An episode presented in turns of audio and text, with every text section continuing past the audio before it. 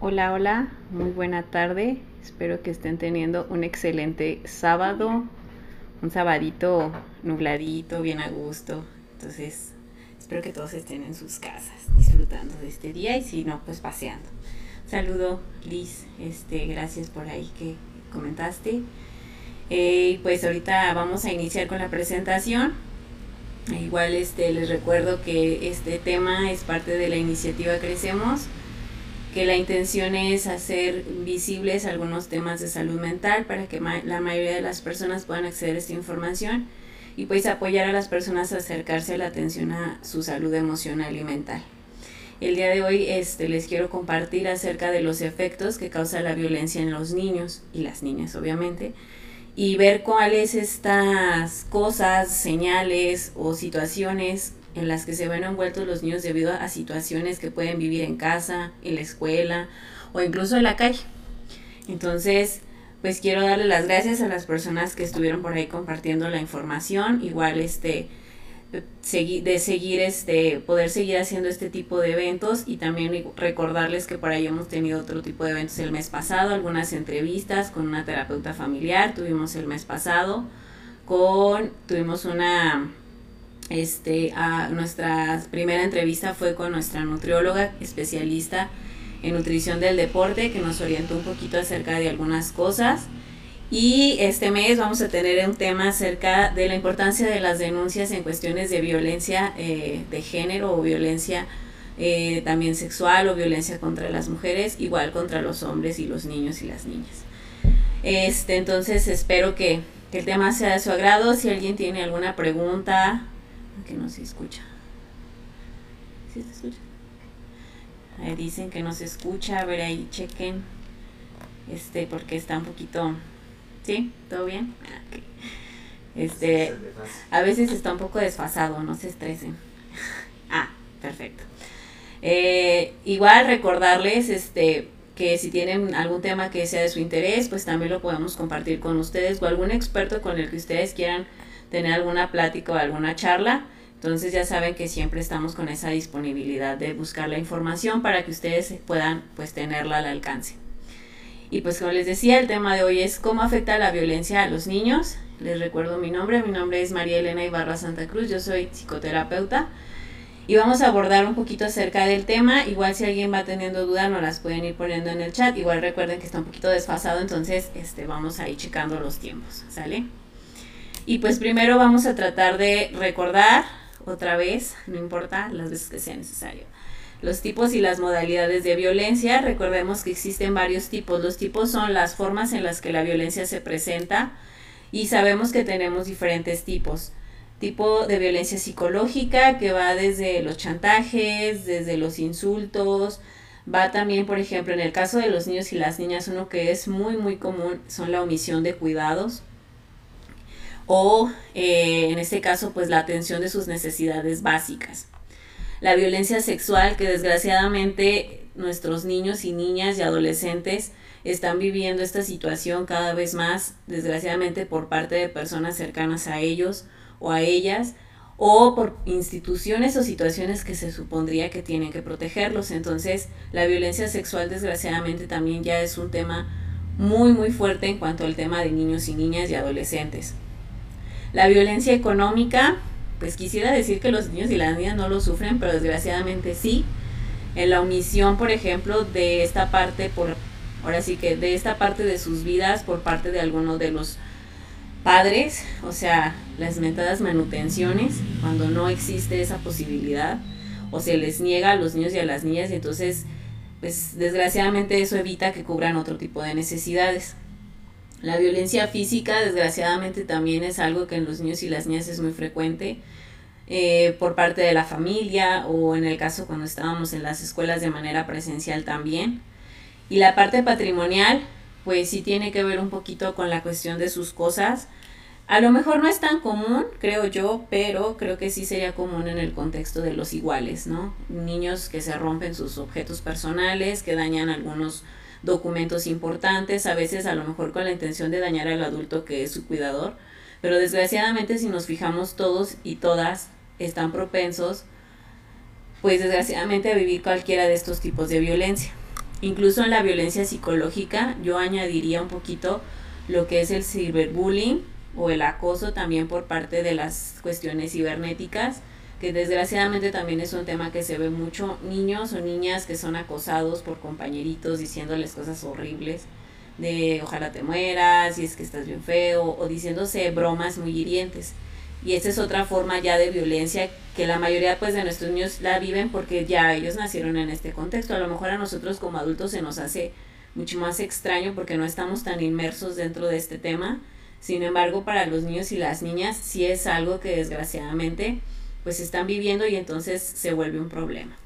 Entonces, esos son los tipos de violencia. Les recuerdo, los tipos son aquellas formas en las que se manifiesta una conducta. Eh, y no, no todos o todas los niños la presentan. Obviamente es, sería lo ideal que ningún niño o niña lo pasara, pero desgraciadamente sí es algo que ocurre. Y desgraciadamente yo les decía muchas veces en el lugar más, pues en el que se supondría ser más seguro, su casa, su familia, las personas que se supone que están en la obligación, porque esa es la palabra, en la obligación de cuidarlos, protegerlos y velar por sus derechos. Entonces, pues esa es la desgraciada historia de nuestra situación social actual. De hecho, incluso en las noticias, yo no sé si ustedes se han percatado, hemos tenido mucho este tipo de situaciones. Niños que han estado en los hospitales, víctimas de violencia sexual, niños muy pequeñitos de 2, 3 años, víctimas de violencia física que prácticamente los llevó al borde de la muerte. Entonces creo que este es un tema que tenemos que abordar es un grupo minoritario y aparte es un grupo que pues no tiene una voz y un voto, ¿no? Porque pues al final, ¿quién le cree cosas a los niños, no? Todo el mundo nos preocupamos más por los demás, pero no por ellos.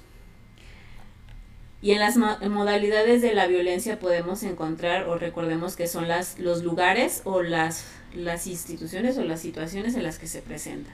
En este caso, pues la modalidad laboral uno pensaría, para empezar, que los niños no tendrían que tener esta, pero desgraciadamente vivimos un país en el que sí existe la violencia laboral contra los niños y las niñas. Incluso existe esta parte del tema que es algo muy, muy fuerte y sobre todo aquí en Durango yo también lo he visto muchísimo, eh, la explotación laboral de niños y niñas. ¿no? ¿Cuántos niños y niñas no hemos visto en los cruceros pidiendo dinero, bailando, este, arriesgando sus vidas. El otro día me tocó ver a unos chiquitos así como que, eh, no sé, haciendo malabares.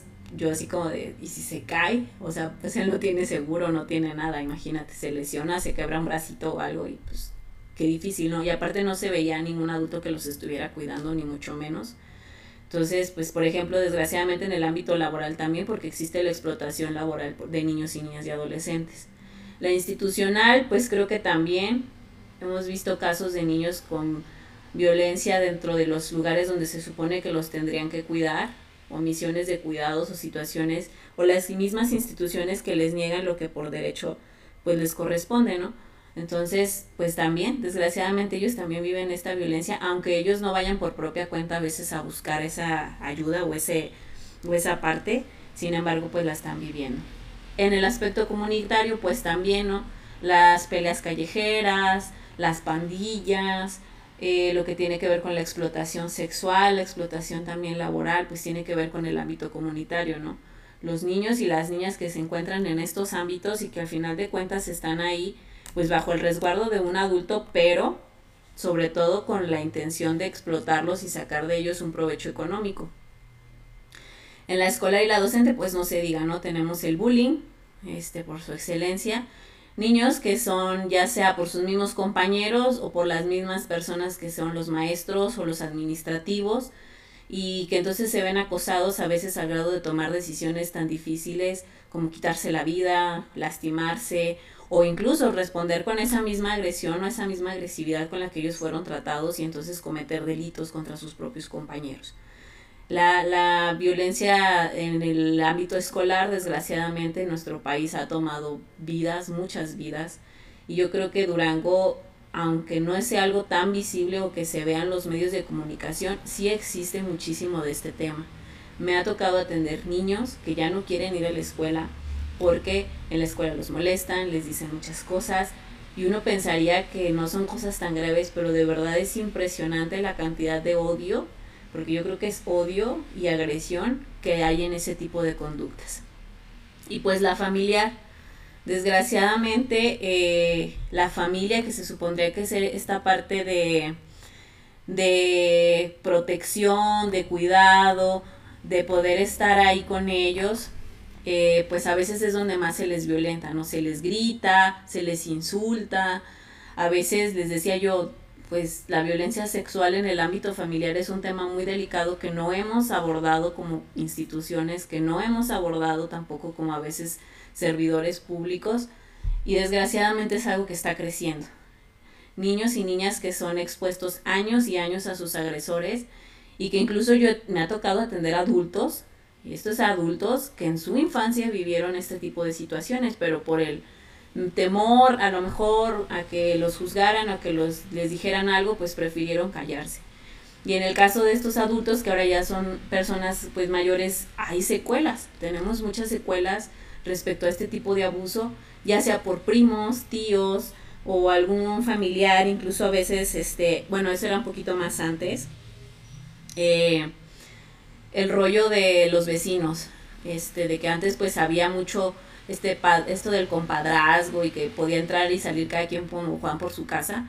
Y pues desgraciadamente eso, eso también llevó muchas veces a que muchos niños y niñas y adolescentes se vieran expuestos ante esta violencia sexual. Entonces, pues estos tipos y modalidades de violencia uno pensaría que son exclusivos de la vida adulta y no. Desgraciadamente los encontramos también en los niños y esto va a dejar secuelas, obviamente va a afectar a su desarrollo tanto psicológico como sexual, como físico, como intelectual. Y vamos a ver cuáles podrían ser algunas de las señales que podríamos nosotros ver o abordar en caso de que pues, tuviéramos un hijo, un, un primito, un sobrino, y ver cuáles, son cuáles serían esas posibilidades también de atención que tiene o que debe de tener un niño en este tipo de casos. Bueno, la violencia dentro de la familia tiene, y cualquier tipo de violencia, tiene dos posiciones para el niño. La primera, el niño como un espectador, y la segunda es el niño participando, ahora sí que dentro del ciclo de la violencia. ¿Por qué, le ¿Por qué les puse estas dos, digamos, formas? Bueno, el niño como espectador creo que es una de las más frecuentes y es una de las menos atendidas. Por ejemplo, llegan a veces a la consulta y, nos, y me dicen, oiga, es que pues yo viví violencia y viví violencia 10 años. Y mis hijos, no, mis hijos están bien, no pasa nada. Ellos no necesitan nada, ellos están bien. Oye señora, pero él estuvo presenciando que la molían a golpes, que le daban cachetadas, que le insultaban, que le aventaban la comida. No, no, pero el niño, yo le pregunto y él está bien.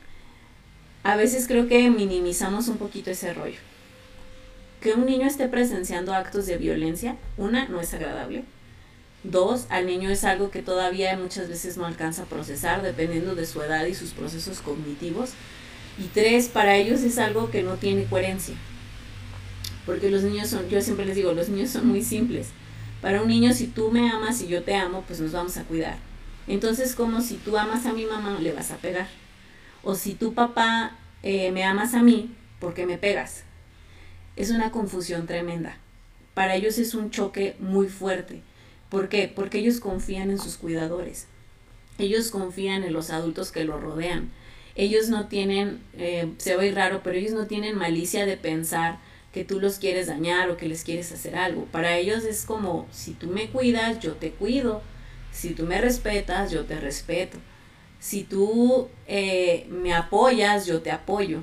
Pero si tú me gritas, pero me dices que me amas, me confundes. No sé entender tus señales. No sé por qué alguien que te ama te hace daño. No sé por qué si tú amas a mi mamá, llegas y le pegas. Y entonces ellos entran en muchos conflictos. Como espectadores también hay una secuela para ellos, aunque no participen ahora sí que activamente dentro de la violencia, pero para ellos es un proceso muy confuso. Por ejemplo, me ha tocado niños que dicen, es que yo no sé porque mi papá le pega a mi mamá. O sea, yo lo quiero mucho, pero no sé por qué lo hace. Si luego dice que nos quiere, si luego dice que para él somos importantes. Entonces es para él como una especie de confusión. Y más porque, pues les digo, somos figuras importantes para ellos. O sea, mamá y papá son figuras que se supondría vienen a amarme, a cuidarme y a protegerme. ¿Y por qué están haciendo ese tipo de conductas? Entonces, aunque a veces las personas, y lo vamos a ver más adelante, dentro de los mitos del niño como un espectador, decimos, es que no escuchó, no, él no se acuerda, estaba chiquito, no, es que, al cabo él este, estaba dormido, no se dio cuenta de lo que pasaba, vamos a darnos cuenta que sí existen secuelas y a lo mejor no se van a ver de manera inmediata, pero sí van a afectar a lo largo de su desarrollo. Y eso puede traerles consecuencias pues graves ya sea en la vida social, en la vida afectiva o en la vida sexual. Entonces, pues esa es una forma en la que el niño estaría dentro del círculo de la violencia, como un espectador, viendo las golpizas, escuchando. Esto es algo que como que a veces, no sé por qué pensamos que los niños son sordos. Este, por ejemplo, dicen, no, es que estábamos peleando en el otro cuarto. Y lo dicen, pero que al cabo el niño no escucha, o sea, como diciendo que el niño está sordo. El niño no está sordo, el niño escucha. Incluso su oído, por ley natural, es un poco más agudo este, que el nuestro.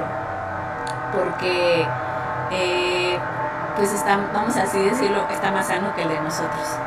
Entonces, este, eso puede ayudar o a perjudicar. Pues claro que si está más sano, pues va a escuchar mejor y va a escuchar sonidos más nítidos que, que una persona adulta, que nosotros ya tenemos cierto daño por el uso y por los audífonos y por cosas así, ¿no? Entonces, no es necesariamente que el niño vea o presencie. A veces con que escuche para él ya quedó una secuela o ya quedó algo dentro de él instaurado de una forma diferente. Y el niño dentro del ciclo de la violencia, pues entonces es cuando yo desgraciadamente vuelvo partícipe al niño de esa circunstancia. Le pego, le grito, lo insulto, lo violento sexualmente, lo hago partícipe a lo mejor de otro tipo de violencia, ya sea por ejemplo violencia comunitaria, delictiva, cuando yo entonces meto al niño dentro de ese ciclo y se vuelve parte del mismo, ¿no? Pasa exactamente como cualquier otro ciclo de violencia, pues la cuestión de todo está en aparente calma, todo está bien, luego viene una acumulación de la tensión, luego explota la situación, luego viene el acto de violencia y al final otra vez viene el arrepentimiento y ahora sí la luna de miel y otra vez es un, es un cesar completamente igual que el de lo que ocurre en las parejas. Pero este ciclo de la violencia se repite con los niños, ¿no? Como del papá que luego se siente arrepentido por haberle gritado e insultado y va y le compra algo. O va y lo lleva a pasear. Entonces, tenemos que aprender a detectar cómo es que el niño participa dentro de las cuestiones de la, de la violencia eh, y entender cuál es su, vaya, cuál es la perspectiva desde donde lo está viviendo y lo está viendo porque eso va a ser bien interesante y bien importante a la hora también de hacer un diagnóstico y al momento de ver cómo podemos apoyarlo. ¿En qué sentido? Bueno, si tenemos al agresor en casa, pues ¿qué vamos a hacer? Legalmente, ¿qué procede? Hay que tener protocolos internacionales, hay que proteger, hay que proteger cuestiones de derechos humanos. Y entonces ahí también, pues a veces, aunque yo no quiera, voy a tener que tomar acciones que a lo mejor van en contra de una persona pues que está violentando a un niño. En este caso pues es un delito. Entonces cualquier delito como tal debe ser denunciado y por lo tanto castigado. Entonces el niño puede fungir de estas dos maneras y las dos van a dejar sus secuelas. En este caso, por ejemplo, cuando el niño es espectador, eh, por ejemplo, ocurren muchos tipos de situaciones. Eh, hay una sensación de miedo constante. ¿Por qué? Porque generalmente cuando el agresor llega y ataca a otra persona o, violenta a otra persona, eh, llega sin avisar, a veces, sobre todo si llega alcoholizado, disculpen, pero es que se le ocurrió al vecino ponerse a taladrar. Este, a veces que, que el niño llega, eh, está esperando como que esa sensación de a ver a qué horas va a llegar el, no sé, por ejemplo, si es papá o si es mamá, siempre está con esa expectativa, entonces tienen miedo todo el tiempo, ¿no? Entonces escuchan un ruido y es como, es que mi papá viene, y, se ponen nerviosos y están ansiosos. O, ay, no, es que yo no quiero quedar con una persona porque esa persona me, me va a hacer daño. O cuando van a la escuela, ¿no? Ay, no, es que yo no quiero ir a la escuela, mejor aquí me quedo, es que me siento mal, es que me duele la cabeza, es que me siento enfermo. Entonces, cuando el niño es espectador, también tiene esta sensación de miedo constante, porque siente que se ve amenazado. Incluso a veces, por ejemplo, si, si papá es quien agrede a mamá, eh, les da miedo despegarse de mamá. Es como de, es que si la dejo, este, no sé, algo malo va a pasar. Entonces mejor me quedo aquí con ella y, y así la cuido, ¿no? En este acto de inocencia una constante preocupación por el estado de humor de los cuidadores. Si los cuidadores son los que se conflictúan, entonces el niño siempre va a estar la expectativa, por ejemplo, desde, ay, es que mi papá para que no se enoje me voy a portar bien. Ay, es que si mi abuelito es el que maltrata a mi abuelita, este, porque ahora se da mucho, sobre todo con los hijos que se quedaron al cuidado de los abuelos, ay, es que no voy a hacer nada, ni ruidos, ni nada, porque mi abuelito se enoja y cuando mi abuelito se enoja, entonces le empieza a gritar a mi abuelita. Entonces esto empieza a ser como esta sensación de, de estar en alerta, cuando realmente eso no debería de ocurrir. Un niño no debería estar preocupado por el estado de ánimo de un adulto. Al contrario, los adultos somos quienes deberíamos ayudar y enseñar al niño cómo es y cómo debería ser este manejo de su control de emociones, no prohibirlas, no señalarlas, sino decirle, mira, esto es la tristeza. Y cuando uno se siente triste, ay, se siente así, así, así ah, mira, cuando estás enojado es por esto y esto, y cuando estamos enojados podemos hacer esto y esto. Pero no que el niño esté preocupado por si yo estoy triste, si yo estoy enojado, o si mi humor va a cambiar y entonces voy a tener que hacer algo para que la persona que está a mi cuidado no se enoje. Como espectador también empiezan a aparecer las pesadillas, el niño empieza a tener este tipo de recuerdos, este tipo de circunstancias y entonces está constantemente alerta y empieza a tener pesadillas por las noches. Las pesadillas puede ser que él logre dormir, pero se despierte a lo mejor agitado a medianoche, o que de verdad no pueda dormir, o que toda la noche esté muy inquieto. Los niños tienen características que son muy constantes, o sea, uno sabe, bueno, quienes tengan hijos, yo no tengo, pero eh, este, se ve, eh, los sobrinitos en los primitos y todo eso. Los niños tienen muchas constantes. Por ejemplo, un niño cuando empieza a no sé, a dormir diferente, empieza a comer distinto, cuando el niño ya no duerme su siesta, cuando el niño antes dormía poquito y ahora está durmiendo demasiado, es cuando tenemos que tener esas señales de alarma de que algo está pasando con él. Y las pesadillas, por ejemplo, son un signo muy claro de que algo en su parte psicológica o psíquica está inquieta. El niño no se siente tal vez a salvo. Hay niños que incluso se levantan llorando o se levantan así como sollozando y entonces están en un pánico constante. Entonces piensan que algo va a pasar o que algo va a cambiar o que algo se va, algo va a salir de control, ¿no? Eh, y empieza a tener ese tipo de cambios de comportamientos, al grado que a veces hay muchos niños que dejan de dormir, este, prefieren ya no dormir, prefieren, prefieren este, ya no, vaya, ya no irse a acostar, les da miedo a veces incluso que la noche llegue porque dicen que pues, van a soñar cosas feas o incluso como yo les decía en este punto de que como ya, ya conocen la cuestión del cuidador, este, les da miedo muchas veces el que vaya a pasar, ¿no? Cuando llegue. Entonces, por ejemplo, muchos niños ya saben que su papá llega en la noche borracho y le pega a la mamá, no, él no va a dormir no, no quiero dormir. Y empiezan a tener alteraciones, sobre todo en sus, pues, sus ciclos de sueño normales y naturales. Aparece mucha inseguridad, el niño se siente que su mundo es amenazante. Entonces, por ejemplo, eh, se vuelven niños que si antes salían a la calle a jugar, ahora es como de no, no quiero, es que va a pasar algo, es que va a pasar alguien, este, no quiero salir porque dejo sola a mi mamá, no quiero ir a la escuela porque cuando estoy en la escuela pasan cosas malas.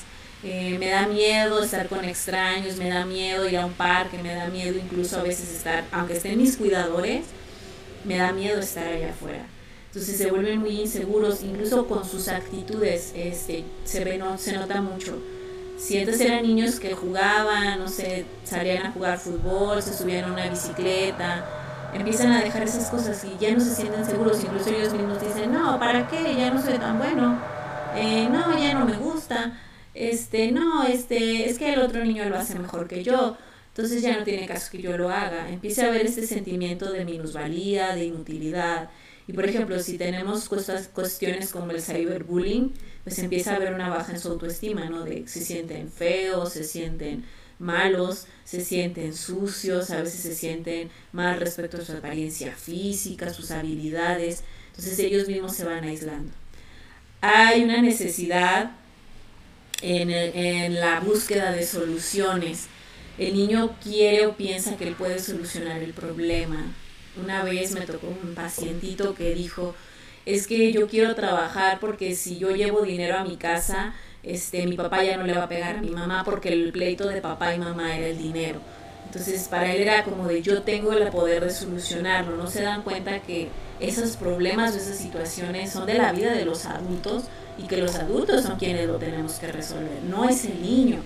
Entonces tenemos que aprender en este caso a ayudarles a que ellos se den cuenta cuáles son ahora sí que sus obligaciones y sus derechos, eh, atendiendo realmente a cosas que sean reales, ¿no? O sea, un niño no tiene por qué trabajar, un niño no tendría por qué estar preocupado porque tú como adulto llegues todo estresado, todo enojado, todo molesto.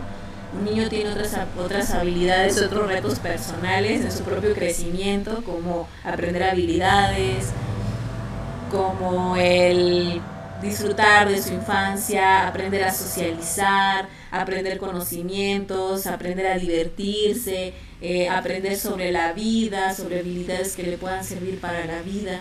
Entonces, el niño a veces en esta cuestión de ser espectador y querer solucionar empieza a fantasear en este tipo de situaciones. Estrés. Eh, uno pensaría que los niños no deben de tener estrés, pero si lo tienen. Eh, cuestión básica, todos tenemos estrés y es necesario porque es lo que a veces nos mueve, pero no a un estrés que cause malestar. O sea, hay niños que, los niños sobre todo empiezan a somatizar, se enferman, les da gripita, les da mucho dolor de estómago, se empiezan a, a, a, ahora sí que pues a poner muy mal, pero es por esta cuestión del estrés, de estar siempre en ese constante sentimiento de alerta, de estar siempre con el miedo, de tener siempre esta inquietud de que a veces ni siquiera ya en su casa pueden estar tranquilos. Entonces el estrés empieza a ser así como muy visible para ellos. Les decía, sus hábitos se cambian y eso se nota mucho en un niño. Ya no duerme, ya no come o come muchísimo o empieza a dormir demasiado. Antes salía con los primitos, ahora ya no los quiere ver. Eh, antes tú le decías algo y el niño platicaba y ahora ya no quiere decir nada. O antes jugaba con sus compañeros y ahora los agrede. Entonces hay un cambio muy, muy brusco de sus actitudes y sus conductas y este estrés empieza a provocar en él, pues mucho, puede provocar muchísimas enfermedades o muchísimas situaciones. Un niño bajo situación de estrés si no hay un buen manejo, le puede detonar en otro tipo de circunstancias, porque al final, como yo les decía, nosotros como adultos, y, atendiendo un poquito al, al, comentario que nos hace por ahí Rickson, eh, los niños están para que nosotros les enseñemos cómo controlar sus emociones, porque ellos no saben, están en ese proceso.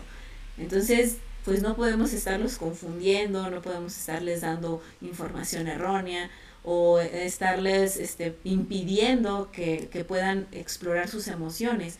Ese es nuestro trabajo, darles ese lugar seguro donde ellos puedan platicar, sacar sus dudas, decirle, oye mamá, es que me siento enojado, pero no sé por qué, o fíjate que cuando me enojo, eh, son, ellos son muy, muy hablar así como que en partes físicas.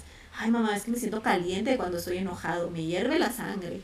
O estoy triste, mamá, y me siento mal, me siento cansado, mamá. Entonces ellos usan ese lenguaje y esa es una forma de explorar sus emociones. Pero ¿qué hacemos nosotros a veces como adultos? Se las negamos. No, no, no estés enojado, no, no te enojes, no, no estés triste no, es que los niños buenos no se enojan, no se entristecen, no, no existe nada de eso. Entonces nuestro trabajo es hacerlos ver que son niños, que son humanos y que tienen derecho a sentir todas estas cosas y nosotros a darles la información que les ayude a resolver esas dudas y esas inquietudes. Eh, ansiedad. Los niños, desgraciadamente, y sobre todo ahorita después de la pandemia, hemos tenido casos de verdad, no se imaginan cuántos ni, ni qué cantidad de niños con problemas de ansiedad. Niños que de verdad ya no saben o no pueden liberar esas emociones o que se sienten muy presionados, a veces ya sin ganas de hacer nada, con esta situación de desesperanza y pues son niños, no deberían estar pensando en esas cosas. Y les digo, a veces por, eh, es también desde el punto de vista donde son, en su propio entorno pues no hay ese sentimiento de seguridad. O sea, no se sienten capaces, no se sienten seguros, se sienten ansiosos, tienen miedo. Entonces, pues claro que esa sensación de no poder manejar esas emociones los va a desbordar. Entonces la ansiedad empieza a presentar estragos también en su vida cognitiva, escolar, en su forma eh, de relacionarse con sus familiares, con sus hermanitos, con sus compañeros. Entonces, eso también es algo que afecta a nuestros niños desgraciadamente y no lo estamos atendiendo. Eh, la falta de concentración, los niños cuando tienen problemas, nosotros lo vemos muy seguido. Eh, por ejemplo, los niños son muy... No todos los niños le van a poner atención a la escuela, porque hay niños a los que no les gusta, sinceramente. Hay niños que fuimos raros y sí nos gustaba, este, pero no todos les pasa. Entonces, pero yo siempre les digo, póngale atención a cosas que el niño antes hacía mucho. O sea, por ejemplo, tengo niños, he tenido pacientitos que dicen, no, es que el niño cuando se pone a armar un rompecabezas, uy, lo puedes dejar horas y horas y el niño se entretiene. Pero empiezan a dejar de hacer ese tipo de cosas, cuando ellos ya sienten este tipo de situaciones. Eh, o por ejemplo, ay, antes veía esta película y se estaba mucho tiempo viéndola y estaba bien a gusto y se, se acostaba a lo mejor sí se paraba y todo, pero él estaba en su atención. Y a veces ya dejan de hacer ese tipo de cosas, ya ni siquiera les interesa. O, ah, no, cuando alguien juega con él, no, hombre, él se puede perder las horas también con su primito y ahí están jugando y tararea, charará y chachará. A lo mejor se pelean y lo que tú quieras, pero está constantemente su atención en esa actividad. Eh, ¿Qué sucede cuando hay este tipo de consecuencias? Pues el niño deja de hacerlo, ya, ya no se siente les digo, esta sensación de miedo, de inseguridad, de amenaza, los hace que ya no se sientan seguros dentro del entorno. Entonces empieza a ver como esta sensación de pánico y esta sensación de, hiper, de ser hiperalerta ante las circunstancias y los estímulos. Entonces el niño se empieza a distraer, empieza a tener fallas en sus procesos cognitivos básicos y entonces ya no hay una buen, un buen desempeño en estos, en sus actividades cotidianas. Hay una necesidad de ser protegido. Eh, los niños buscan así como que alguien que los cuide. Es bien raro, por ejemplo, si tienen hermanos mayores, eh, como que, ah, mi hermano mayor, y ahora yo con mi hermano mayor, ahora yo con mi, eh, con mi amigo, o yo con, no sé, con mi mamá, siempre, porque es la que me cuida. Entonces empiezan a poner muy cerca de las personas que los protegen y los cuidan, porque ellos es como la forma de sentirse a salvo. Eh, no siempre les digo, desgraciadamente a veces, sobre todo cuando la, la, violencia viene del entorno familiar, pues el niño se siente muy perdido. Y a veces ellos agarran otras figuras como los abuelitos, los tíos, un maestro. O sea, me ha tocado niños que se sienten más seguros en, con sus maestros o maestras que en casa, de todas las cosas que llegan a ver y a escuchar. Entonces, esa es una forma a lo mejor y esa es una, ahora sí que una señal bien padre porque sería que el niño está buscando ayuda y a veces nada más basta con que nosotros le demos esa apertura para que el niño platique o nos exprese todo eso que está pasando y todo eso que le está angustiando.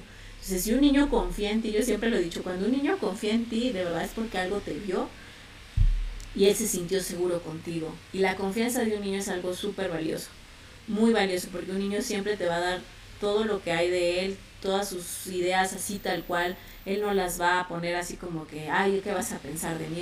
No, él va a hablarte desde su honestidad y desde su, desde su parte muy genuina. Eh, los tics, eh, desgraciadamente también muchos niños por esta situación del estrés y de la situación que están viviendo empiezan a, a tener tics, a generar tics. Ya sea eh, con los ojos, con la boca, con conductas, así como que yo ahora limpio mucho, me lavo las manitas, este, tengo que contar, me da miedo salirme de mi casa y tengo que regresar a ver si no dejé algo.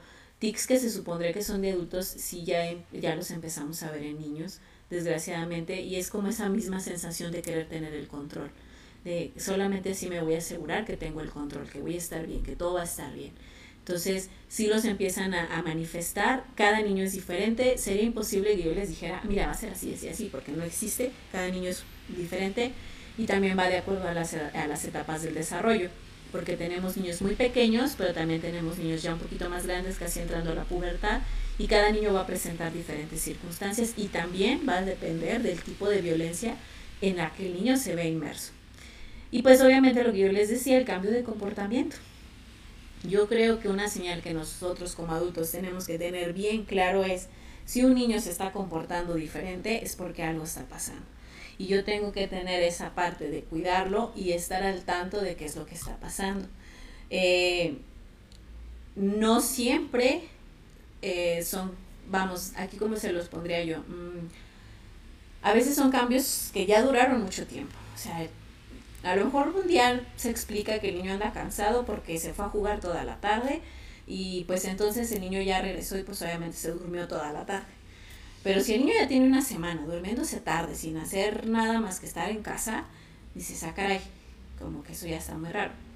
O si el niño antes comía muy bien, a lo mejor un día le cayó algo mal, se enfermó de su pancita y lo que tú quieras, pero solo fue una vez o un día, tomó su medicina, se curó y todo bien, ahí no hay un problema. Pero si ya tengo un niño que tiene semanas, que no está comiendo, que se está vomitando, que le duele la panza, que le no sé, casi casi comer para él es un martirio, entonces ese es un cambio de comportamiento que yo tengo que tener en cuenta. Si, si, todo, si todas estas cosas aparecen o alguna de ellas, pues es, es señal de que debemos estar muy atentos. Platicar con ellos, acercarnos, revisar, ver situaciones que puedan ayudar a mejorar esa parte. Entonces, estas son algunas de las consecuencias cuando el niño es espectador. Obviamente también, por ejemplo, están otras como el niño aprende a relacionarse en base a lo que ve, son esponjas, de verdad. Si el niño ve que tú a todo mundo le gritas, él también va a creer que a todo mundo gritándole se va a sentir bien, que todo va a estar bien.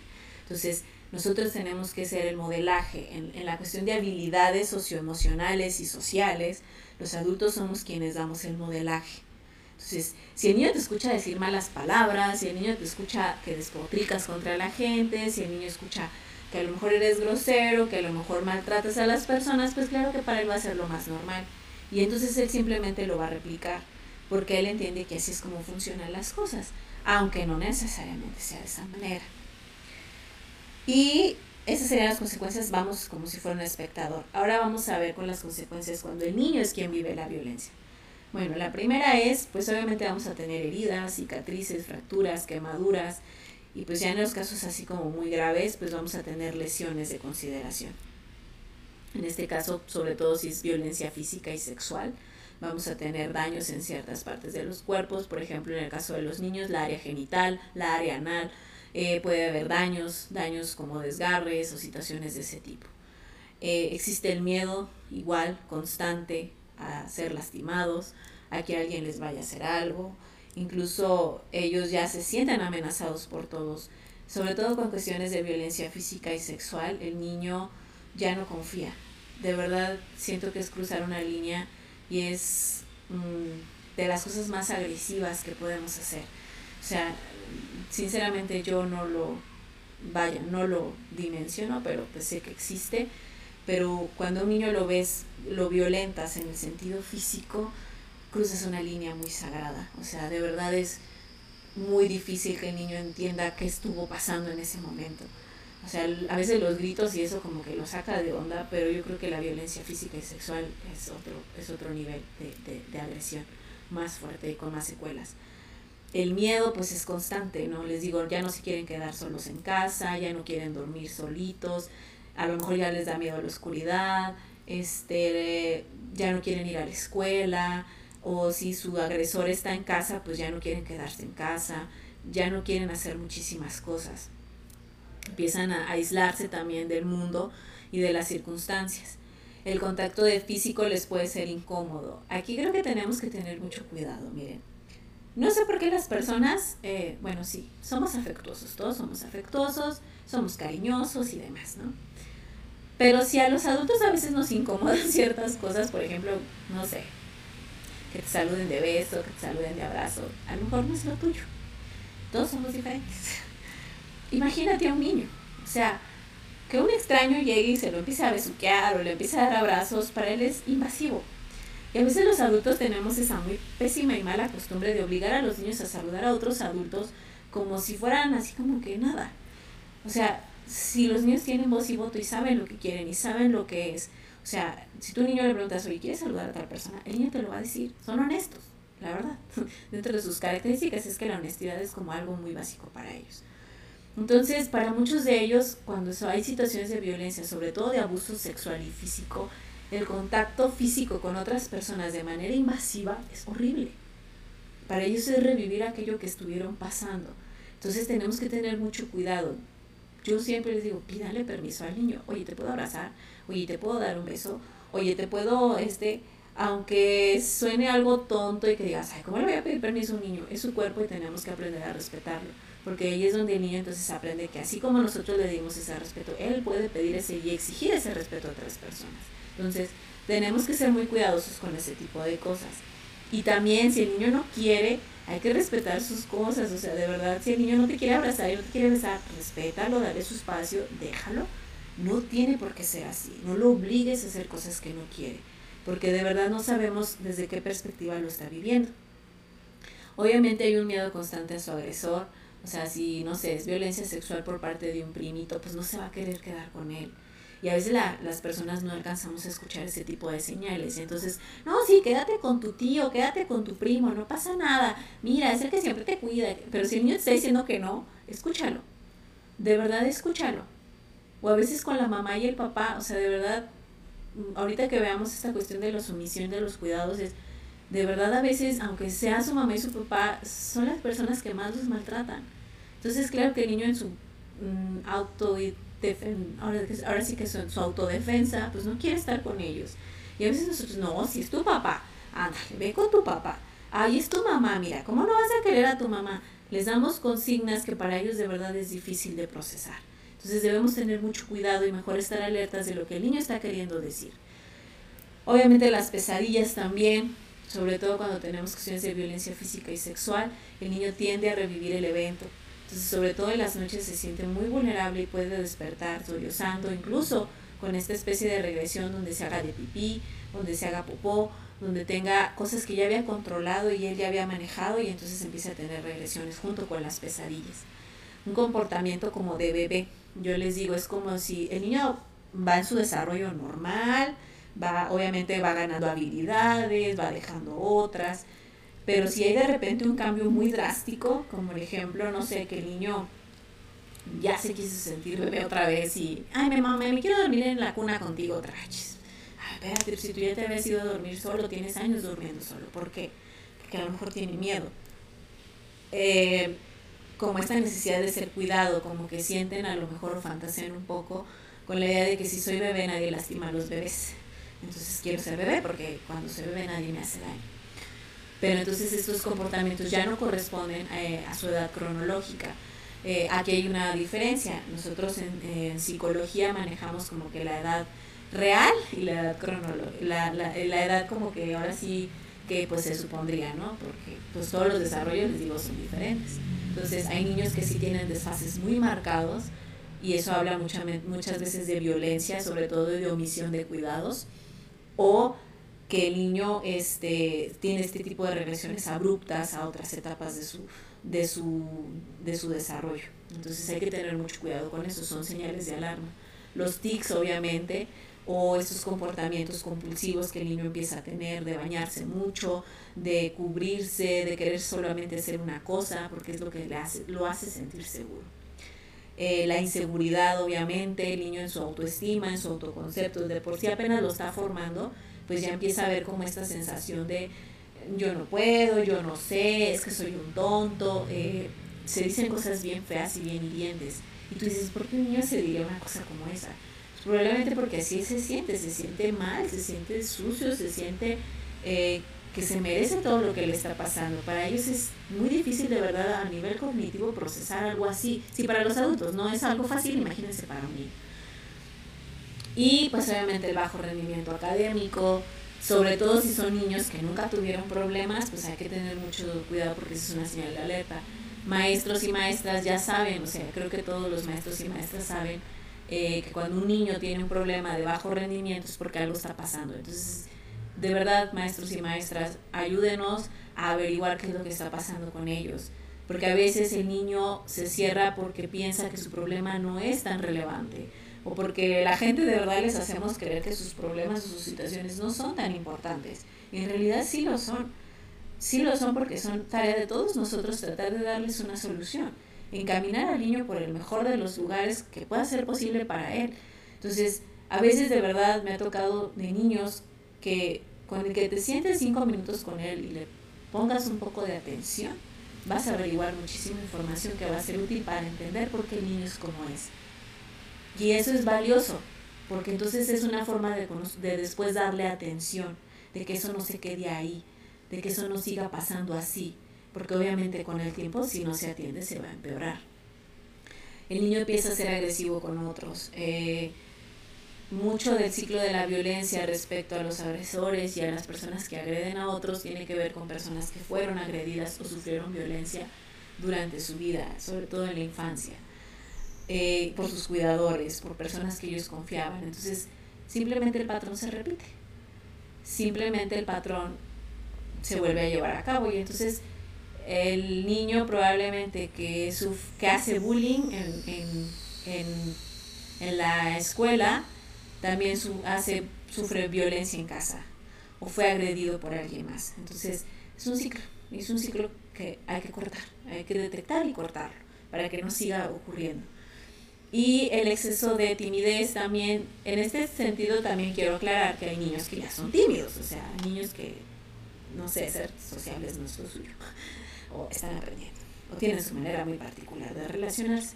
Pero cuando la timidez es muchísima y excedió mucho, entonces se vuelve un problema. Si el niño antes era muy platicador y contaba con las personas y llegaba y jugaba y se presentaba, pues entonces era un niño que tenía esas habilidades. Si de repente las deja de hacer, quiere decir que entonces el niño tuvo ahí una situación de un cambio de comportamiento que a lo mejor tiene que ver con algo que está sufriendo, algo que está viviendo. Entonces hay que tener mucho cuidado con eso. Eh, y pues las autolesiones, desgraciadamente me ha tocado ver niños que en esta situación de sentirse menos, de ver, de ver, de ver violencia, de vivir violencia, se empiezan a autoflagelar, se empiezan a castigar, se queman, se cortan, se avientan contra la pared, se, deja, se dejan ir de verdad contra la pared con todo o se lastiman, se encajan los lápices, las plumas, o sea, hay muchísimas formas de autolesión que los niños están empezando a tomar como una forma de castigo. A veces con esta situación de no entender el dolor que están pasando, de no saber por qué se sienten así o por qué vivieron esta situación. Y sobre todo, por ejemplo, en cuestiones de violencia sexual. El niño de verdad, de verdad, de verdad es una, vaya, es una violación en muchos sentidos, no solo en, en la parte física. Entonces, él no entiende muchas cosas de lo que está pasando. Y para él sus recursos a veces lo llevan a autolesionarse, a lastimarse, para entonces a lo mejor ver si, si está todavía en este plano, si puede resolver algo, si puede tener control de algo. Entonces, sí empiezan a hacer conductas muy destructivas para sí mismos. Entonces hay que tener mucho cuidado con este tipo de cosas. Yo les digo a veces a los papás, una forma de darse cuenta de esto es, si ustedes todavía los bañan, siempre estar alerta que trae, oye, ¿dónde te hiciste esto? Ah, mamá, me caí de la bici. Ah, bueno, pasó una vez, pero ya esta herida van varias veces que pasa igual. No, no, esto ya no es una caída de una bici. O que lo ven que se rasca mucho los genitales o que se está agarrando con, constantemente el ano. O sea, ah, ¿por qué está haciendo eso? A lo mejor le duele, a lo mejor le pica, a lo mejor algo hay que llevarlo a revisar al médico y a lo mejor ahí vamos a tener las respuestas. Sé que a veces es muy difícil afrontar la parte de cómo un niño puede ser violentado, pero yo creo que es más difícil dejar a un niño en ese estado, dejarlo ahí y que siga sufriendo todo ese tipo de circunstancias. Entonces, esas son algunas de las señales que podemos encontrar. Existen muchísimas, les digo, no son así como muy exclusivas, pero son algunas que podemos ver. ¿Qué mitos tenemos dentro de esta cuestión de la violencia? El mentado no pasa nada, o sea, de que, ay, sí, sí lo molestan en la escuela, pero no pasa nada, o sea, al rato se le olvida, no, sí pasa. Y tenemos que aprender a, detectar y atender ese tipo de cosas. El niño no se da cuenta, está dormido, lo que yo les decía, sí, sí nos peleamos y todo, pero el niño estaba dormido, o sea, no supo de nada, sí sabe, sí se da cuenta. El niño que esté hasta en un estado inconsciente como es el sueño, sigue captando muchos estímulos. Entonces no podemos fingir ni saber que, ay, no, no, no se enteró de la golpiza que me dieron, claro que sí el niño no sabe el, esta famosa idea de que el niño es ignorante. El niño no es ignorante. El niño trata de entender con lo que sabe, pero tampoco son ignorantes. Créame, a veces saben más que nosotros. Eh, y más ahora que tienen tanto acceso a tanta información. A veces ellos mismos van haciendo esos tipos de lógicas, como yo les digo, ah, chis, ¿por qué? si mi mamá y mi papá se aman y se supone que la gente que se ama no se lastima, ¿qué está pasando aquí? Entonces, no son tontos, no hay que tratarlos como tontos ni como personas que tienen un bajo coeficiente intelectual, porque no es así. Si tienen un coeficiente a lo mejor con otras habilidades distintas que no han desarrollado, no han madurado, pero tienen todo el equipo para hacerlo. Entonces, no debemos de tratarlos de esa manera. Él ya se acostumbró. Esa no sé por qué, lo personal me choca mucho porque es como de, ¿cómo que ya se acostumbró? ¿Cómo un niño se va a acostumbrar a vivir en violencia? Pues no le queda de otra. Al final de cuentas el niño vive ahí, pero no quiere decir que le guste ni que esté acostumbrado, porque no sabes en la atención en la que él constantemente está viviendo. Igual en la escuela, ay, se va a acostumbrar. No, ¿cuál que se va a acostumbrar? Es buscarle una solución, no que se acostumbre. No podemos seguir permitiendo este tipo de actos bajo ninguna circunstancia. No quiero que se quede sin papá o sin mamá. A ver, si el cuidador, y esto lo marca la ley, si el cuidador no es una persona que esté capacitada para estar en la atención de un niño, que esto es algo que los padres deberían de considerar antes de tener a sus hijos, es toda la responsabilidad que esto implica, eh, pues decirlo abiertamente, decir, ¿sabe qué? No puedo, no sé cómo, y pedir ayuda, pedir apoyo, pero no simplemente pensar que, ay, no, es que, ay, es que no quiero dejar a mi esposo porque mi, mi hijo se va a quedar sin papá y entonces yo no quiero que eso pase. Cuando a veces los niños de veras en terapia dicen, ay, ojalá mis papás se divorciaran, porque ya no los aguanto. Entonces, hay que preguntarle al niño también cuál es su perspectiva, cuál es su visión de las cosas. Yo estoy hablando a veces por mis necesidades y, vaya, disminuyo las del niño. Y no debería de ser así. Y si el cuidador, por mucho que sea el cuidador, papá o mamá, no está capacitado, pues hay que buscar soluciones. O lo capacitamos, o lo orientamos, o simplemente se le retira la tutela del niño, porque tampoco se vale que un niño esté siendo violentado nada más porque su papá o su mamá no ha recibido un tratamiento porque no ha querido o porque no ha tenido esa responsabilidad social con él. Entonces, tenemos que tener mucho cuidado con eso.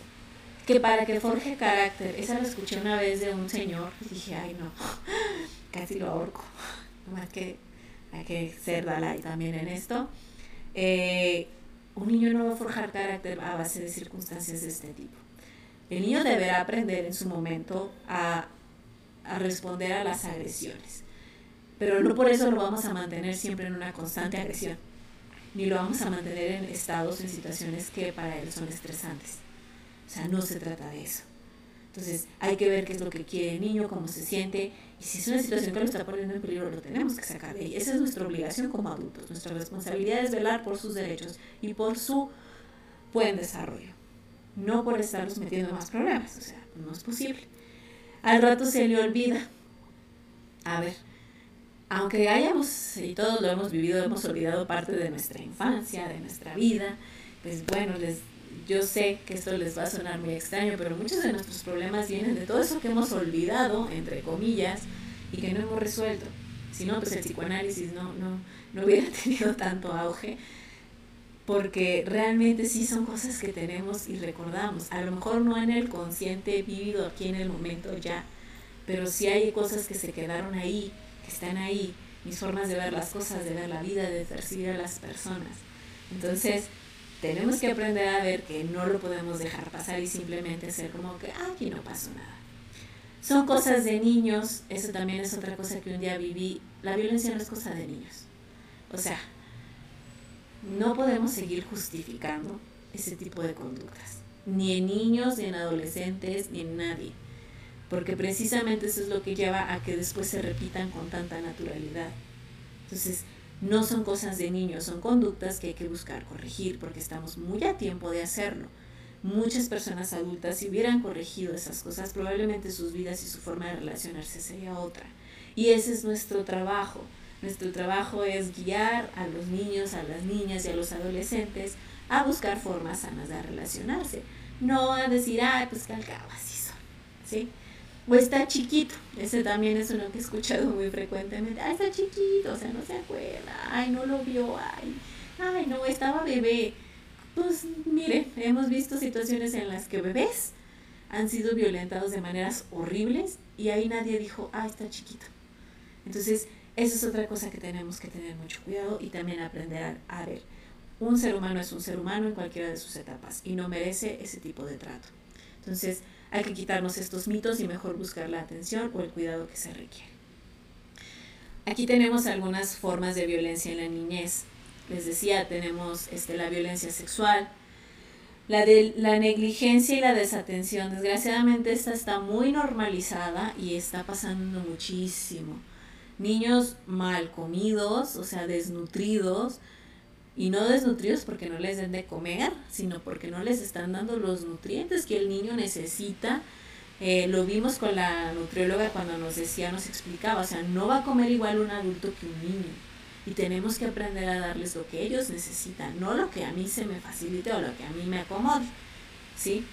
O que los descuidan. O sea, yo entiendo y sé que las cosas han cambiado muchísimo en el ámbito laboral, por ejemplo, y que pues obviamente ahora las mamás también pues tienen esta posibilidad y esta necesidad, porque son las dos cosas de salir a trabajar. Pero eso no implica que yo descuide al niño, que no le atienda sus necesidades básicas. Entonces, sí lo podemos hacer. Es cuestión de empezar a practicarlo, o sea, todo es una cuestión de readaptación o adaptación. Pero sí me ha tocado, por ejemplo, ver de verdad niños o padres que se justifican. Ay, pues es que no tengo trabajo. Pues no tienes trabajo, pero de ti depende un niño entonces tienes que buscar la forma de darle algo de comer. O tienes que llevarlo a bañar, o tienes que decirle que tiene que ir a la escuela, o proporcionarle por lo menos a veces algo tan básico como un acta de nacimiento, porque eso es un derecho que ellos tienen. Entonces no se los podemos negar. La explotación económica, yo lo que les decía, yo en Durango sí lo he visto, y lo he visto muchísimo, niños trabajando, cuando eso no debería de existir cuando muchos de ellos ni siquiera tienen condiciones, ni siquiera, vaya, de seguridad. Les decía, estos chiquitos en una avenida, o sea, una avenida donde pasan carros a más de 40, 60 kilómetros por hora, no es un lugar seguro para un niño. No está bien. Con el sol incandescente a las 4 o 5 de la tarde, claro que eso no está bien. Las quemaduras de piel, o sea, hay muchísimas cosas que estamos dejando de lado el maltrato físico, pues sí, las nalgaditas, todo eso, o sea, yo sé que muchos me van a decir, pero antes así era y que no sé qué, y con eso se estaban en paz y que no sé qué. Pues sí, pero por eso muchos de nosotros luego andamos como andamos. Eh, esta parte entonces se ve muchísimo en las cuestiones físicas, lo hemos normalizado también mucho tiempo, incluso ahorita ya es un delito, ya, ya es un delito, quiero que lo sepamos todos, ya es un delito y es algo que no se debe permitir, no son correctivos, no son maneras, o sea, de verdad no, una nalgada, todo eso no es, eso tiene que ver con esta parte mía, con esta parte de eh, hablar acerca de cómo yo fui educado, pero también puedo cuestionarme porque yo estoy seguro que a mí esa forma de educación no me gustó, no me hizo sentir bien. De verdad, uno de los mitos de la violencia es, no existe ninguna persona que le haya gustado ser violentada. Y aunque me digan, no, que lo más aquí, no es cierto, eso es otro rollo, es muy diferente. Pero nadie por su sana voluntad dice, ay, qué padre que me peguen. Claro que no, eso es algo contra natura. Eh, en este caso, eh, también eh, la cuestión del maltrato psicológico, los insultos, el menospreciarlos, el hacerlos menos, el denigrar sus, ah, sus, sus temas buenos de conversación, porque tienen temas muy buenos de conversación. Y a veces nosotros, ay, ¿de eso qué? Así de, ay, ¿para qué me platicas de eso? Ay, no, eso no es importante. De verdad los tratamos como si su mundo no fuera tan relevante como el nuestro. Y sí lo es sus conversaciones, sus caricaturas, sus problemas, son problemas que para ellos son importantes. Y ellos esperan que cuando van a platicártelo a ti, les pongas mínimo atención. Aunque para nosotros parezca algo que no es algo tan importante y tan relevante, precisamente de eso se trata, de darles atención, de explicarles, de orientarles, no de minimizarlos. Si un niño un día te dice, oye mamá, fíjate que me siento mal porque la caricatura fulana pasó esto y me no sé, mamá, me sentí triste. Ah, bueno, hijo está descubriendo cómo son las emociones y qué lo hace sentir triste. Y a veces nosotros qué hacemos, ay, no, ahorita no, ahorita no, es que estoy muy ocupada, ay, es que no quiero, ay, es que, a ver, es parte de nuestra labor dentro de la vida de los niños. Tener ese tiempo para ellos y entender también sus necesidades. Y si no lo vamos a hacer, pues entonces brindarles el apoyo para que en algún momento lo exploren. Eh, esto que dice Eli eh, me parece muy interesante. Muchas veces en la cuestión de las cuestiones de abuso sexual, eh, al niño se le hace creer que no es malo. Él se siente mal a veces, o sea, sí se sienten raros y se sienten mal, pero los ven como algo normal. Entonces hay que observar sus juegos, sus pláticas, eso sí es bien interesante, sus cambios de actitudes. Y esos son factores de riesgo que tenemos que aprender a tener para luego poder enseñar esta cuestión de los autocuidados. Eso lo vamos a ver en la siguiente diapositiva. Pero es esa forma de aprender a proteger al niño. El niño tiene una manera muy impresionante de platicarlo todo. De verdad les impresionaría en terapia lo que uno escucha y lo que uno ve, aunque no te lo digan tal cual. Es impresionante cómo él saca mucha información. Y es parte de su forma de comunicación que todavía no es, o sea, todavía está en un proceso de evolución. Entonces hay que aprender a ver sus juegos, hay que aprender a ver lo que dicen, las palabras que utilizan, los juegos que ven. Papás, por favor, por favor, se los pido, se los suplico póngales candados a sus celulares, por favor. Todos los celulares se les puede poner un programa para que sus hijos no entren a, páginas pornográficas, a páginas donde haya contenido que el niño todavía no entiende.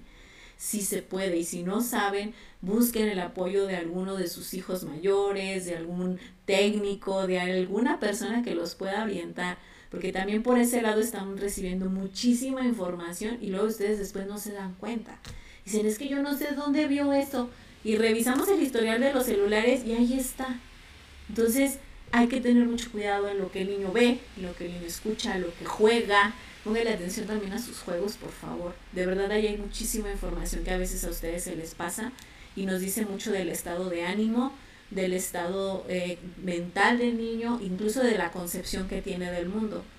Una vez por ahí me tocó una, una, niña y decía, o sea, súper estresada por un juego. Eh, y ella dice, es que yo quiero tener más cosas, porque si no tienes más cosas no eres nadie. Y yo, ah, caray, ¿cómo que si no tienes cosas no eres nadie? Y todo fue por un juego, porque era un juego que se trataba de tener posesiones. Entonces, si no tenías cosas, pues no te dejaban acceder a muchos lugares y la gente te relegaba y cosas así. Entonces, ella estaba aprendiendo eso, que si no tenías muchas cosas no eras nadie. Imagínense la, la, visión que tenía esa niña, ¿no? Tan, tan dura consigo misma. Y pues tenemos aquí también, en este caso, algunas estadísticas.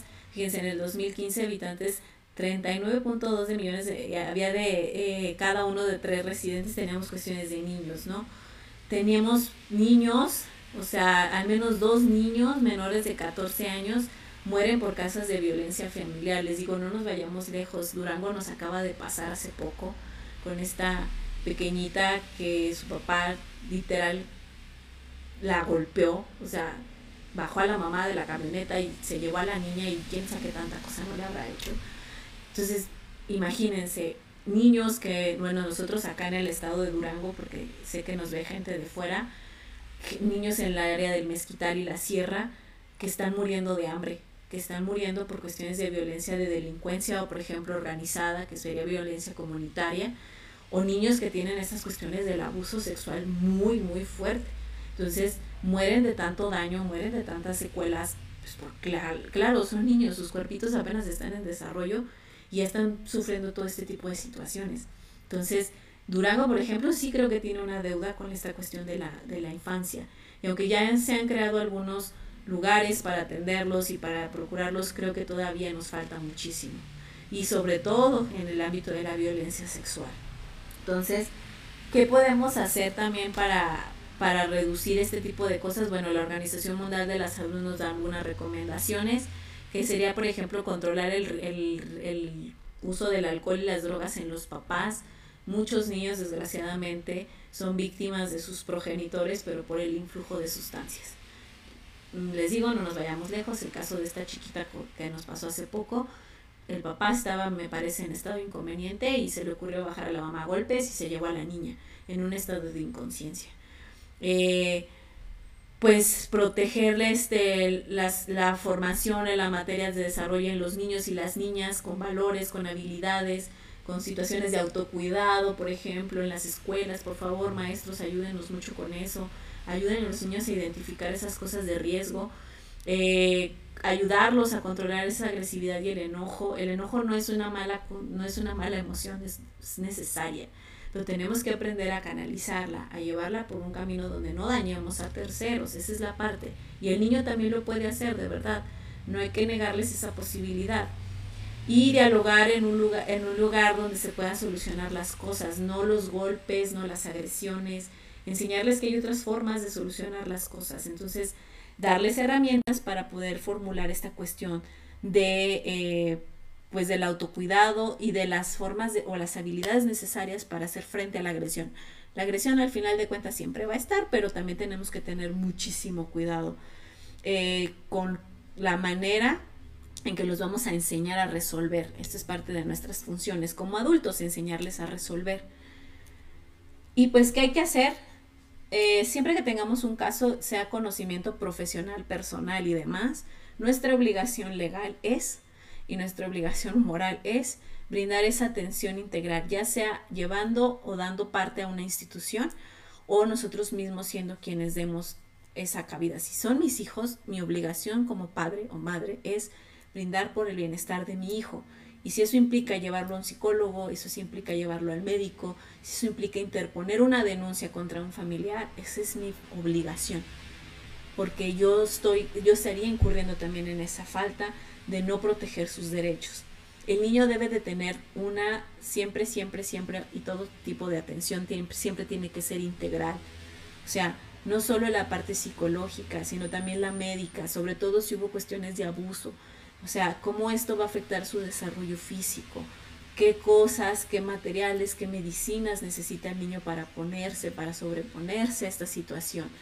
No a veces, a veces no hacemos ese, ese tipo de integración, no estamos muy acostumbrados, pero eso es lo que se espera de nosotros como servicios de salud de todo tipo. Tengamos esa interrelación entre nosotros. También la institucional, si yo no sé, si yo desconozco, puedo dar parte a las instituciones para que se tome algo sobre el caso. O sea, a lo mejor yo como papá digo, la neta yo no sé cómo le voy a hablar a mi hijo de sexo. Y está bien, se vale reconocer y decir, la neta no sé. Pero entonces buscar a una institución que me apoye o me ayude a cubrir esa parte. No nomás decir, ah, no, pues ya ni modo. Esa es la parte que tenemos que tener en consideración. Esas son las omisiones en las que muchas veces caemos y no nos damos cuenta que al final también estamos violentando al niño con sus derechos y con sus posibilidades de crecimiento. Y pues en lo legal también, aunque los niños no tengan todavía la edad legal, ya existen mecanismos para que ellos puedan actuar contra quienes los han agredido o puedan agrederlos o han realizado violencia. Les digo, aquí en Durango existe un tribunal especializado para la atención de niños, niñas y adolescentes en, como representación en caso de que quien sea quien los agrega sea, eh, sea el papá o la mamá. Entonces, tenemos que aprender a buscar esas instituciones, a acercarnos a ellas, a buscar un profesional, a no seguir incurriendo en las mismas faltas que hemos llevado hasta ahora.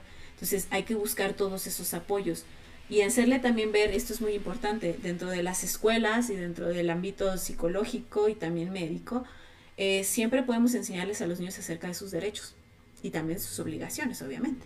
Pero también a ver, hablarles sobre su derecho. Y aquí es algo fundamental. Si ustedes son abogados, no lo son, o que sea, quieren saber algo de abogacía, es siempre se debe de velar por el bienestar supremo del menor. Siempre. Eso no está bajo discusión.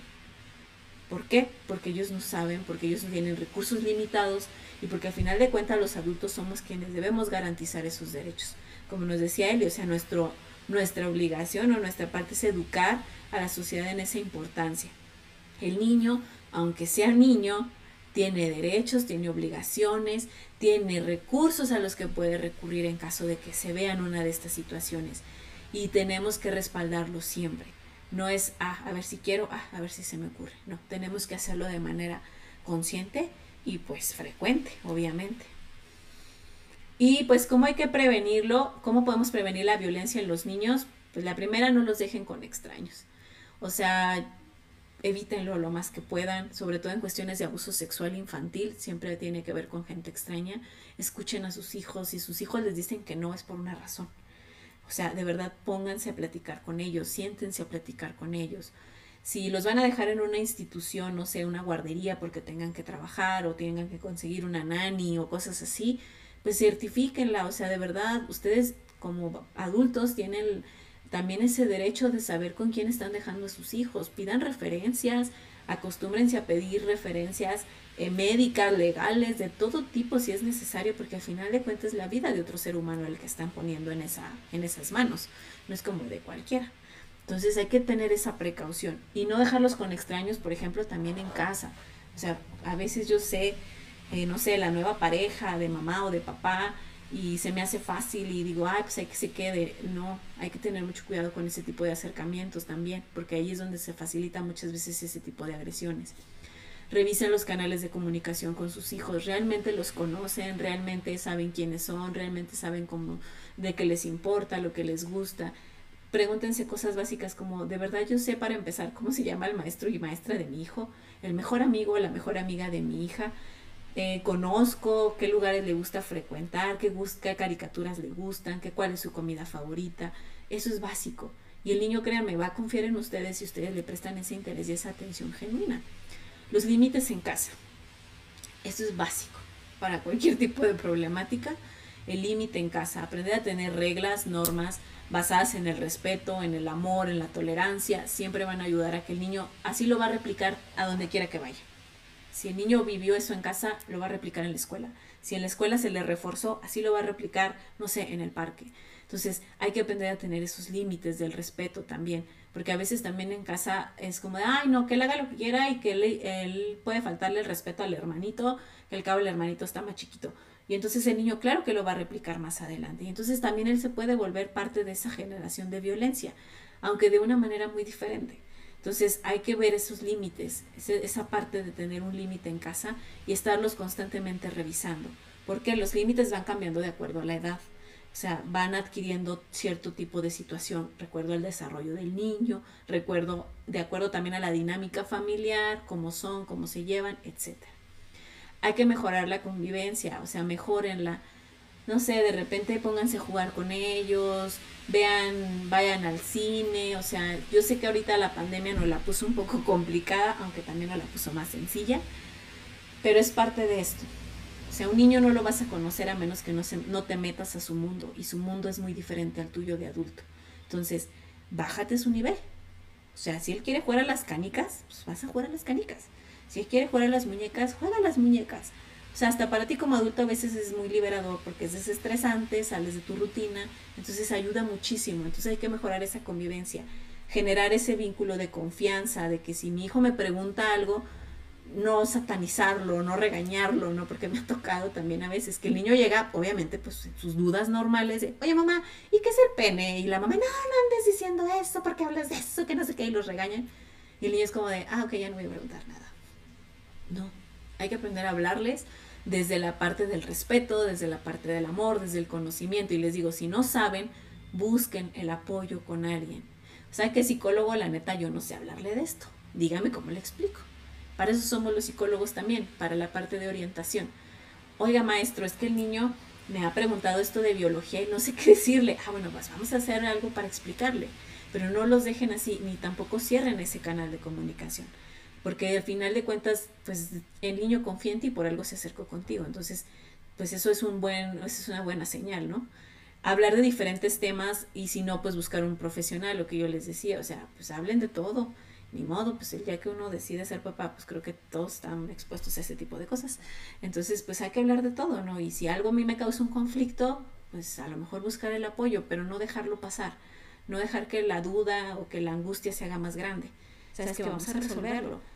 Quieres saber, por ejemplo, el caso de adolescentes, quieres saber algo de sexo y yo no sé, pues vamos con un ginecólogo y que te platique, que te explique, que te diga qué va a pasar y todo, con un psicólogo, con un sexólogo, pero busca el apoyo, no te quedes nada más en, ay, a se le olvida, porque no se le olvida, va a buscar información y tú no sabes tampoco qué tipo de información va, va a querer acceder.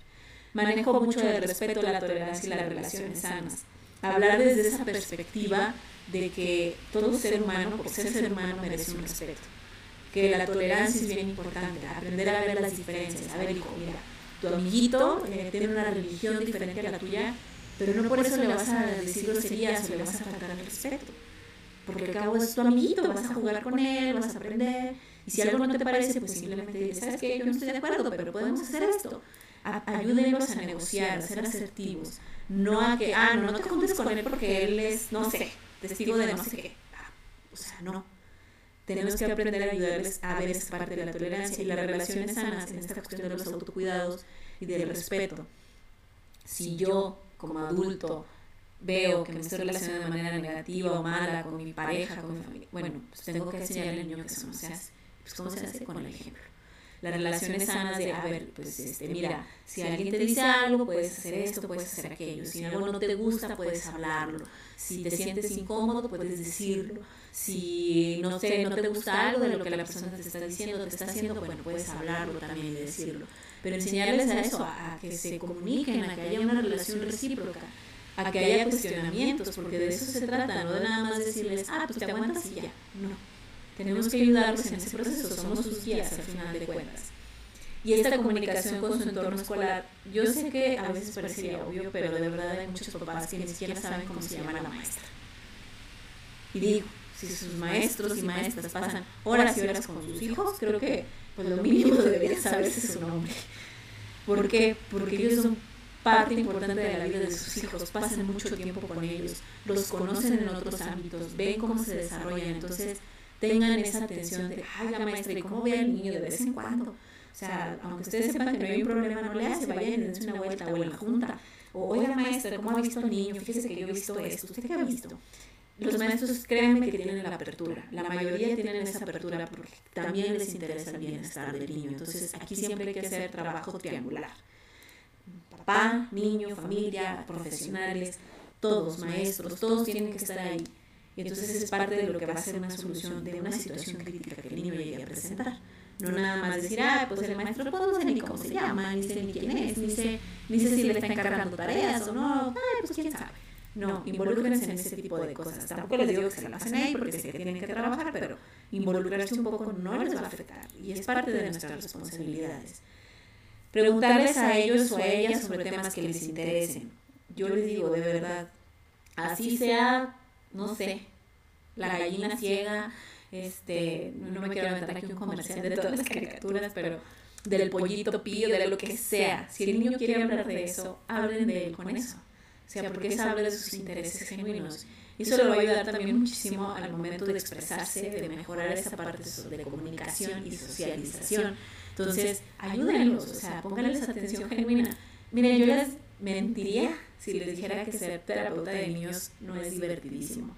¿Y por qué es divertidísimo? Porque los niños tienen una imaginación, una creatividad, unas historias de verdad muy padres. Y a veces ustedes se las pierden por no estar ahí, por no estar presentes. Entonces, no lo hagan. De verdad es muy padre. Tengo unos niños que cuentan unos chistes buenísimos. ¿Para qué les cuento? Hoy me contaron uno, por cierto. ¿Quieren que se los cuente? Para bajarle un poco a la atención este, me dice, me dice un paciente, ¿qué le dice un perro a otro perro? Y le digo yo, wow, y luego me dice, no, qué pedorro. Y yo, ¿sí me dio risa? No sé ustedes, pero estuvo bueno, dos, tres. Entonces, ese tipo de cosas, de verdad yo dije, mira qué ingenioso. Pero es parte de esta cuestión de ponerles atención, de estar en su entorno, de ver que les interesan las caricaturas, porque como nos dice la compañera Eli, ahí vamos a encontrar mucha información sobre ellos, sobre su estado de ánimo, sobre, su, estado mental actual, sobre qué, les preocupa, qué les ocupa. Entonces eso, eso es, aunque no nos lo digan directamente, porque un niño no va a llegar y te va a decir, oye mamá, me preocupa que no tengamos dinero. No, pero en sus juegos lo vas a ver reflejado. Pero en su forma de relacionarse con sus compañeritos se va a ver reflejado. Entonces hay que ponerles mucha atención. Enseñarlos autocuidados, enseña autocuidados a tu hijo, cuáles son los autocuidados desde nadie debe de tocar tu cuerpo, desde, mira, come sano, esos son autocuidados básicos. Eh, mira, si te sientes mal, dímelo, porque también hay muchos niños que se guardan ese tipo de información, porque los papás se enojan cuando se enferman, no sé por qué. Eh, dilo, dilo que te sientes mal, aprende a hablar de que te sientes mal. Eh, ten cuidado, por ejemplo, prevención de accidentes en niños es básico. Ah, mira, no, el niño no puede cruzar solo la calle, debe aprender a ver los dos sentidos, autocuidados emocionales. Ah, te sientes triste, vamos a platicar, ¿por qué te sientes triste? ¿Qué pasa? ¿Qué te angustia? Ay, mamá, me siento a veces preocupado. Ay, ¿qué te preocupa? La tarea, las cosas. Aunque les digo, a lo mejor para nosotros pensaríamos, ay, esa preocupación no tiene, sí tiene sentido. Porque para él es algo importante. Entonces, por lo tanto, se va a volver algo importante para nosotros. Estos autocuidados de enseñarles a, por ejemplo, autoprotegerse, los números de emergencia, las sustancias peligrosas, el por qué hay cosas o conductas que ellos aún no pueden hacer. O sea, nada más es cuestión de explicarles. Les digo, los niños no son tontos, no tienen problemas mentales, son muy buenos, pero tenemos que explicarles y darles la información. Y hay que ayudarles a mejorar su autoestima. De verdad, Vieran, vieran lo feo que se siente a veces que un niño te diga que se siente feo, que se siente tonto, que se siente inútil, cuando realmente pues ellos están apenas aprendiendo. O sea, invítenlos a que confíen en ellos, invítenlos a de, ah, no te preocupes, si no salió en esta, va a salir en la que sigue. O mira, vamos a buscar otra forma. O mira, vamos a hacer esto. No te gustó esto, vamos a intentar hacer otra cosa pero no los juzguemos tan fuertemente porque no les sale. Yo siempre les digo a los papás esta cuestión. Nosotros a veces como adultos los regañamos desde mi perspectiva de adulto experto. Yo ya sé hacer las cosas, yo ya sé barrer, yo ya sé lavar los trastes, yo ya sé hacer sumas y restas. El niño no sabe. El niño apenas está aprendiendo. Entonces va a haber ensayo y error, ensayo y error, ensayo y error, todas las veces que sea necesario. Ya si de plano es algo, pues hay que ver qué pasa, qué está pasando. A lo mejor algo está mal, algo está sucediendo, porque eso también es parte de las cuestiones de desarrollo. Pero no enojarme con él, no gritarle, no insultarlo, no dañar sus cosas, porque yo no sé por qué hacen eso. No, no violentarlo más. O sea, si de por sí apenas está aprendiendo, se siente inseguro y yo llego y lo remato, pues no, no va, no va por ahí, ¿sale? Entonces, esas son unas formas de prevenirlo. Les digo aquí, pues cada violencia tendría su propia forma de prevención.